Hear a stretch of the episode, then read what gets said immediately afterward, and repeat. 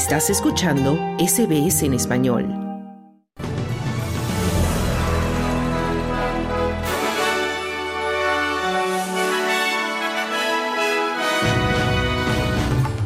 Novak Djokovic hace historia al ganar su décima final del Abierto de Australia.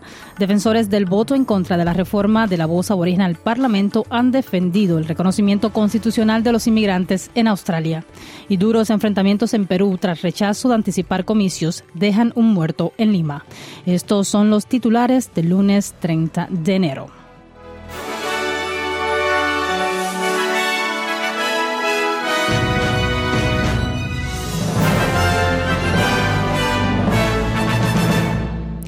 Abrimos con noticias deportivas y el tenista serbio Novak Djokovic ha reclamado su trono en Melbourne tras conquistar el domingo su décimo abierto de Australia, luego de derrotar en tres sets al griego Stefanos Tsitsipas. Con este triunfo, Djokovic iguala los 22 Grand Slams del español Rafael Nadal y recupera el número uno de la Asociación de Tenistas Profesionales.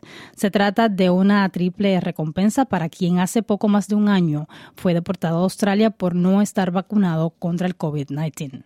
Considering last year's event, I was a bit more nervous uh, coming into Australia. Didn't know how. Teniendo en cuenta el evento del año pasado, yo estaba un poco nervioso al llegar a Australia. No sabía cómo me iba a recibir la gente, pero en general fue una experiencia muy positiva. Con respecto a mi padre, mm, pensé que las cosas se calmarían, pero no fue así. Así que ambos acordamos que probablemente sería mejor que él no estuviese ahí.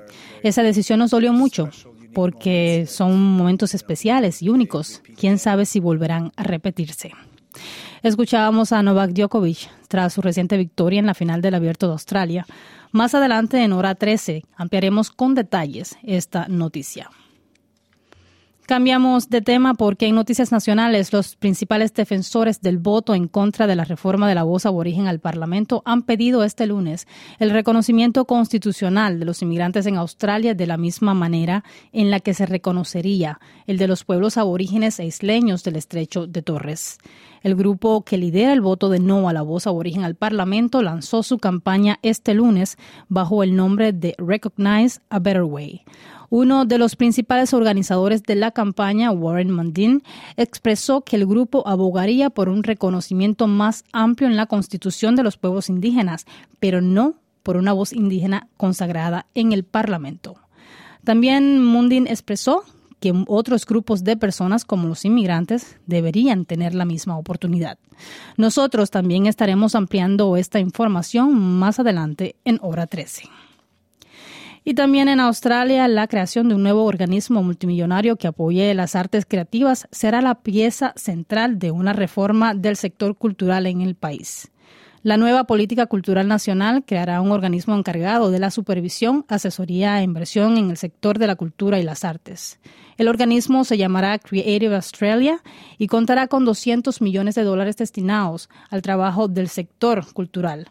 Hablando en Nine Network, el ministro federal de las Artes, Tony Burke, explicó cómo las cuotas de contenido australiano de los servicios de transmisión también se incluirán en la agenda como parte de la política cultural. Uh, what we've announced now for the streamers is from the 1st of July next year they'll have content obligations. Lo que hemos anunciado para los servicios de transmisión es que a partir del 1 de julio del próximo año 2024 tendrán obligaciones de contenido. Pasaremos la primera mitad de este año trabajando con ellos en las tarifas y cómo diseñarlo y también trabajaremos con la legislación en el Parlamento en la segunda mitad de ese año.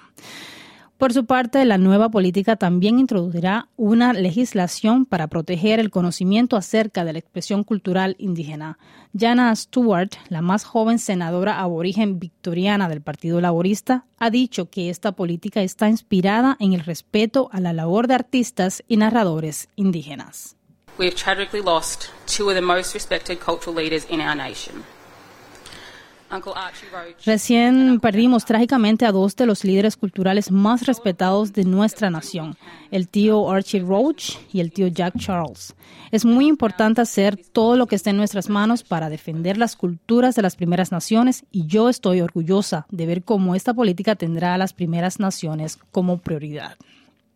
En otro orden de noticias, la Policía Federal Australiana emitió una advertencia nacional en la que llama a los padres a ser más proactivos al actualizar la configuración de privacidad de los dispositivos electrónicos que utilizan los niños para evitar que hackers y depredadores sexuales puedan interactuar con ellos en línea.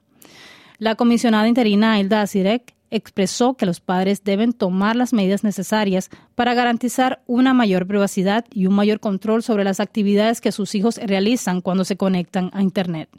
Por su parte, y hablando con Nine Network, la senadora Jackie Lambie expresó que las imágenes y videos de niños que colocamos en las redes sociales están en riesgo de ser utilizadas por depredadores sexuales infantiles para crear perfiles falsos con su información. Some of those platforms out there, I can tell you, they are open slather for pedophiles. Mm. There is no doubt about that, and yeah. I think you need to be really, really careful what you're putting up. Algunas de estas plataformas están siendo operadas o frecuentadas por pedófilos. No tenemos duda al respecto. Por lo tanto, debemos tener mucho cuidado con lo que publicamos en redes sociales. Tus hijos pueden verse hermosos e inocentes en tus propias imágenes, pero cuando las compartes públicamente, bueno, hay personas desagradables en el mundo con las que debes tener mucho cuidado. Así que no lo compartas todo, no necesitas mostrarle a todos todos los días lo que tus hijos están haciendo. Escuchábamos a la senadora Jackie Lambie hablando con Nine Network acerca del peligro real que presenta exponer nuestra vida privada y la de nuestros hijos en plataformas digitales y redes sociales. Y en temas relacionados en Australia del Sur, una prohibición de teléfonos móviles entrará en vigor en 20 escuelas secundarias desde el comienzo del primer trimestre. Todas las escuelas del estado de Australia del Sur tendrán que implementar la, la prohibición antes de que finalice el segundo periodo. Los estudiantes se, verán obligados a apagar sus teléfonos y guardarlos en los casilleros de la escuela desde el comienzo del día escolar hasta su salida de la institución al final del día. En declaraciones a Seven, la ministra federal de Medio Ambiente, Tania Plibersek, dice que apoya este concepto. As a mum, I support it because the less time that kids are spending on their phones, the better. Como madre lo apoyo. Cuanto menos tiempo pasen los niños con sus teléfonos, mucho mejor. Es una distracción para ellos tener sus teléfonos en la clase y es difícil para los maestros. Los maestros sorprenden a los niños viendo videos de YouTube cuando deberían estar haciendo sus matemáticas. Creo que es una idea muy sensata. Era la ministra federal del Medio Ambiente, Tania Plibersek. Cambiamos totalmente de temas y nos vamos hasta Ucrania, donde el presidente Zelensky dijo que su país necesita nuevas armas y entregas de municiones más rápidas para poder enfrentar los ataques de las fuerzas rusas. Zelensky hace este llamado pocos días después de que Alemania y Estados Unidos acordaran suministrar tanques modernos. Russia hopes to drag out and exhaust our forces, so we have to make time our weapon. Rusia espera agotar nuestras fuerzas, por lo tanto tenemos que hacer del tiempo nuestra mejor arma. Entonces tenemos que acelerar el suministro y el lanzamiento de nuevas opciones militares necesarias para Ucrania. Estamos haciendo nuestro mejor esfuerzo para asegurar que nuestra presión sobre los ocupantes siga superando sus capacidades de asalto, pero la velocidad del suministro ha sido y será uno de los factores claves en esta guerra. Y ahora volcamos la mirada sobre Latinoamérica porque en Perú los violentos enfrentamientos con la policía en las protestas del sábado en Lima dejaron un manifestante muerto, el primero en la capital. Los choques se produjeron frente al Congreso en Lima, donde cientos de manifestantes se enfrentaron a la policía con escudos caseros, piedras y pedazos de cemento arrancado de los edificios públicos. Los manifestantes antigubernamentales exigen desde hace semanas el adelanto de las elecciones y la renuncia de la mandataria Dina Boluarte. Escuchemos las declaraciones de un manifestante con audio de AFP. Están quedando perpetuarse ahí en su puesto hasta el 2026 y eso se ha quedado demostrado en la última votación que ha habido la de anoche. Y entonces ese Congreso no está con cara a la población, ese Congreso está dándole la espalda a la población. A pocas cuadras se realizó también un concierto por la paz, otra manifestación, pero organizada por grupos civiles que respaldan el trabajo de las fuerzas del orden. Escuchamos con audio de AFP las declaraciones de Diana Moreno, una asistente a este concierto por la paz. Yo pienso que la policía deberían de armarla, porque no es posible que se les dé un palito y un escudo para ser atacados a pedradas, ser quemados vivos, para maltratarlos como si fueran cualquier cosa. Con este fallecimiento ya suman 48 muertos, incluyendo un policía en el marco de las movilizaciones contra el gobierno que piden la renuncia de la presidenta Dina Boluarte.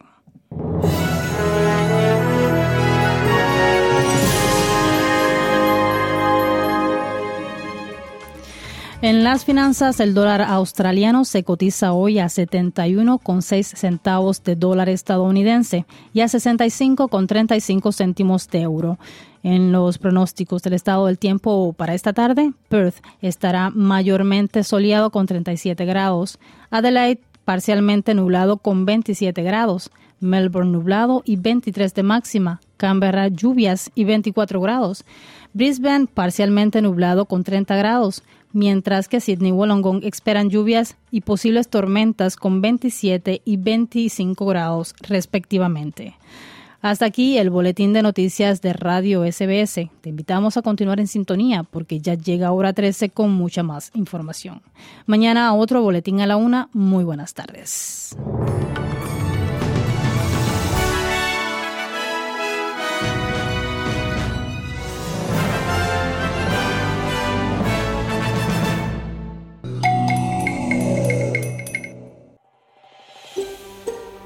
¿Quieres escuchar más historias como esta? Descárgatelas en Apple Podcasts, Google Podcasts, Spotify o en tu plataforma de podcast favorita.